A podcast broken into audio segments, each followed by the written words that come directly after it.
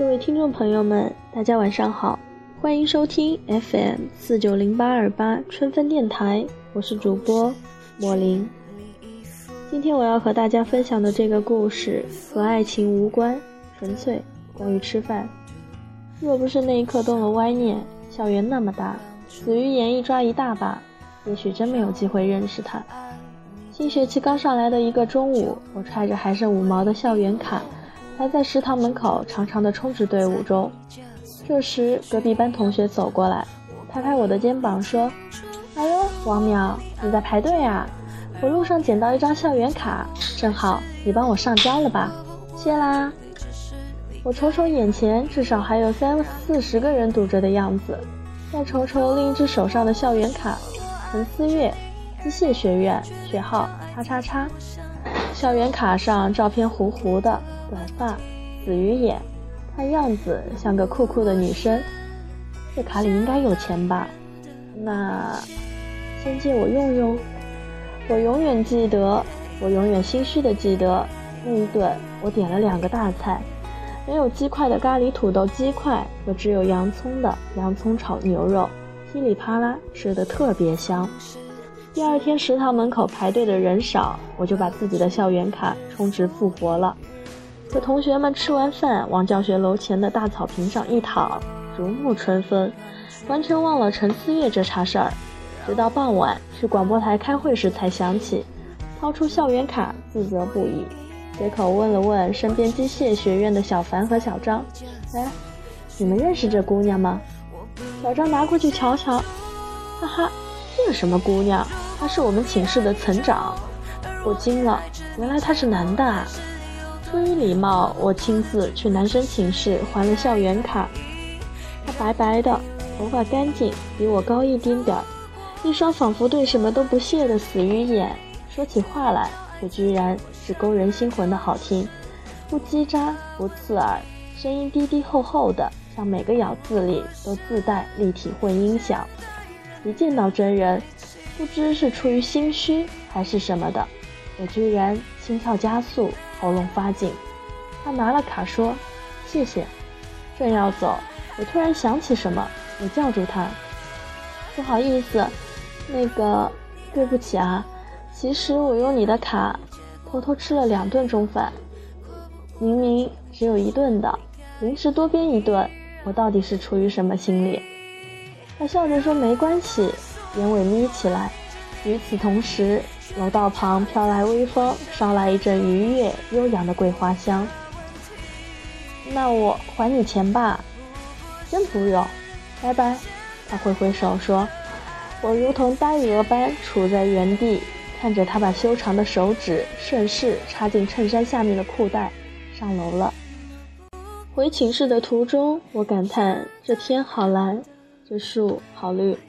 一路不可抑制的蹦跳，不明原因的傻笑。后来我通过小张得知到陈思月的部分课表，下课守株待兔。铃一响，走廊里瞬间站满了人。我在拥挤窜动里看到他，就像杂草里面一颗白嫩而显眼的嫩葱，当然是矮矮的葱。陈思月，嘿，是我。与他一同迎面走来的男生开始瞎起哄，喂。欠我钱，就这样，我死皮赖脸的请他吃了好多顿饭，然后顺理成章的变成了他的，哦不，是女子好朋友。为什么是好朋友？我也想问苍天为什么。我想我已经表现的够明显了，但他依旧是那样，说话温柔而稳，脾气好又不折腾。我偶尔鼓起勇气对上他的目光。却仍是一双看不出个所以然的死鱼眼。我室友说：“你完蛋了，人家九成九是不喜欢你，你放弃吧。”我说：“没努力过，怎么就能放弃呢？”室友说：“你这样都不算努力吗？每天都去找他吃饭。”是啊，我也挺努力了，请他从蒜泥黄瓜、番茄炒蛋、醋溜藕片吃到酱油大排、椒盐红柳。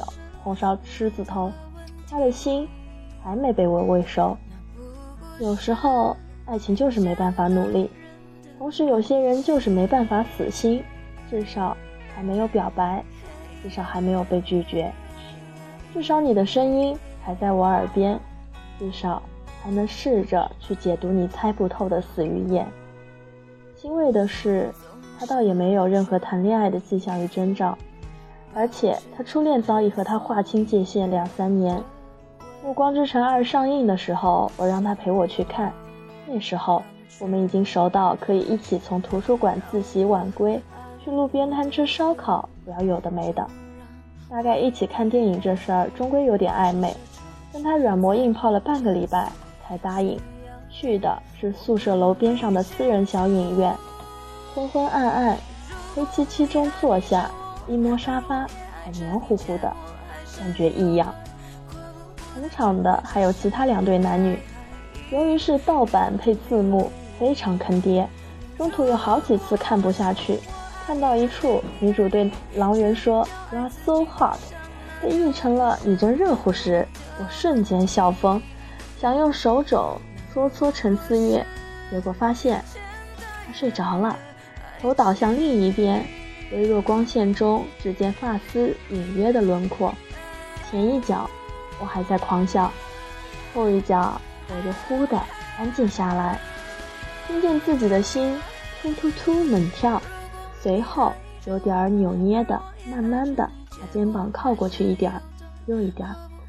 我想，在概率学统计上，应该会有人类昏睡时侧着的头部有百分之五十的可能从一边倒向另一边这个选项吧。果不其然，在电影终于有点精彩的时候，我感觉到一个重重的家伙落在了我的肩上，我微微颤抖的僵直脊背。后来所有怪力乱神的剧情我都没看下去，脑里几乎是自动消音的。在散场时，他的头又侧向另一边。散场灯亮时，我才把他推醒，装作什么也没发生似的。我说：“这十五块实在太不值了，画质太差，字幕喂狗。实则内心戏里正在上演一幕小人得志，简直超值。大概是因为太激动，回去时我才发现左肩上有块微微发湿的印子。妈呀！”是陈思月睡觉时流的口水，于是当天穿的这件衣服被我视作珍宝，一周都没舍得洗。后来有天我晚饭回来，发现这衣服湿漉漉的晾在阳台上，室友见我回来便做娇嗔状说：“你个懒货，我看你这件衣服上周穿了三天都没洗过，还一直挂在床边，都要发臭了。刚才就大发慈悲帮你洗了，还不快过来，叩谢本宫。”你不能想象当时我有多么的气急败坏。再后来，我忽然发现，陈思月开始老躲着我了。守株待兔的教室逮不到人，图书馆也不见踪影，我总觉得哪里不对，就去男生宿舍门口堵陈思月的好兄弟。他说：“你还不知道啊，他初恋又来找他复合了。”我仿佛听到脑子里咔嚓的一声。所有的酸楚和害怕都被厚脸皮小心包裹的盒子里露了出来。他室友上楼后，我就蹲在那片我和陈思月最初相遇时飘来桂花香的，而此刻已经凋零枯秃的树丛里，埋着头，捂着嘴，哭了起来。你走不进他的心里，也许并不是因为他不愿对你开门，而是他不能。他心屋里已经住进了。唯一的人，我阴郁了一礼拜，做广播节目切到一首伤感情的歌，就跑到广播室外哭得泣不成声。慢慢的，我就想明白了，其实我没必要那么伤心，因为陈思月从来都不曾属于我，从来都只是我的好兄弟而已。既然从未占有，又何谈失去？对啊，我都没征服你，可是我有我们的友谊。我曾单方面动机不纯的友谊，至少这友谊从未曾失去。后来我给他发了条消息：“混蛋，别老躲着我，有女朋友了，别忘了请我吃饭。”他过了两小时才回：“对不起。”好，寒假发小邀我去旅行，当时我正在刷着陈思月的校内网，他很少更新。我在他内容不多的页面上看到他转发的关于行走云南的文章，他转想再尝尝玉龙雪山的雪，我便对发小说：“我们去云南怎么样？”新学期开学后，我照常偷问到了陈思月的部分课表，用了守株待兔的老招，结果他一没防备。但我仿佛在他发现我的那瞬间里，从他的死鱼眼里得到了一丝亮晶晶、惊喜的情绪。经过三个月，我似乎已经可以坦然面对，心跳只是快了一丢丢。我深吸一口气说：“今天就不请你吃饭了，怕你嫌我烦。”我来是想给你这个。我把手上的玻璃小瓶子递给他，里面晃动着透明的水。寒假我去了云南，这瓶里装着的是我在玉龙雪山上采的雪，现在化成了水。你不嫌弃的话，回去冰一冰，用刨冰机处理一下，就又是雪了。陈思月接过小瓶子，愣住了。我从来没见过他这么不知所措的表情。我笑哈哈地说。好了，回头请我吃饭，我先走了。这一次好像是我第一次在陈思月面前潇洒的转身告别离开，从来都是我很一厢情愿的说要目送他，让他先走，让他先消失在我的视野里。原来先转身的感觉是这么好，之后就再也没有刻意去黏他了，偶尔路上碰见会一起吃饭。考试前仍会相约一起去图书馆奋战，这样不给他负担也是他最希望的吧。毕业后我们还保持着联系，两三个月见一次的频率。他和初恋女友人是分手了，但他在公司里遇到一个人事部的姑娘，特别聊得来。他说和她在一起特别轻松。这么仔细想来，他还和你有点像，那不错。像我这么善解人意又幽默风趣的妹子可不多了，你快点把她拿下！我说，有女朋友了，别忘了请我吃饭。嗯，去年年末我们又聚了一次，陈思月带上了他夫人郑怡玲，酒席今年国庆办，我和他夫人果然一见如故，晚餐前半局就已经熟络的相见恨晚，他点菜简直和我如出一辙。聊下来也有很多类似爱好。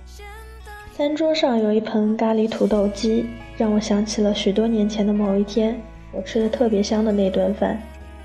我是真的发自内心的替他高兴，为他能有这份水到渠成的幸福。另外，我明白了，相遇的时间很重要，早一点或晚一点遇到，可能都是徒劳。但徒劳又怎样呢？如果我没有在自己最活蹦乱跳、死皮赖脸的年纪遇到他，青春该无聊的多可怕，那才是一种浪费吧。人生嘛，总有事与愿违。我有一个歪理，爱一个人最好的方式就是成为他的好朋友，不必担心因为过于亲密而易于松懈的爱意会导致某天分离或者撕逼，这样。始终保持着最为恰当的安全的距离，你就可以守护他一辈子。而且当现实不如意时，你也可以暂时躲进“假如我和他在一起，应该会很幸福”的假想里，像一个防空脑洞，等你逃避完、整理完再钻出来时，又能原地满血复活，从容不迫地面对生活了。因为最好的结局，谁也夺不走了。它永远躺在你的想象里了，不去实践就不会破损。看到这里，你一定会说我是个怂炮，是自欺欺人也好，是不被理解也好。我想，我倒是愿意当个怂炮。希望陈思月你一切都好，更希望我能把我的水到渠成找到。纵然有些事你不必知道，或者说。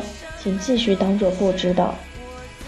譬如，曾经有句告白，最终变成了若无其事的关怀；譬如，曾经有个人总欠着我一顿饭，那顿我想吃却吃不到的大餐，那顿我人生中最完美的遗憾。